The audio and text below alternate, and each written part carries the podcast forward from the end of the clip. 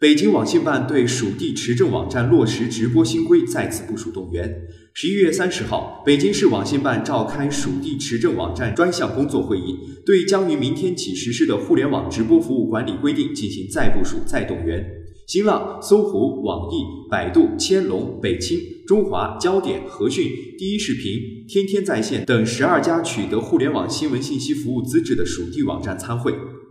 会议强调，按照互联网直播服务管理规定，凡开展互联网新闻信息直播服务的平台，需要满足双资质要求，即互联网直播服务提供者和互联网直播发布者在提供互联网新闻信息服务时，都应当依法取得互联网新闻信息服务资质，并在许可范围内开展互联网新闻信息服务。互联网直播服务提供者对直播内容实施先审后发管理，提供互联网新闻信息直播服务的，应当设立总编辑。互联网直播发布者发布新闻信息应当真实准确、客观公正。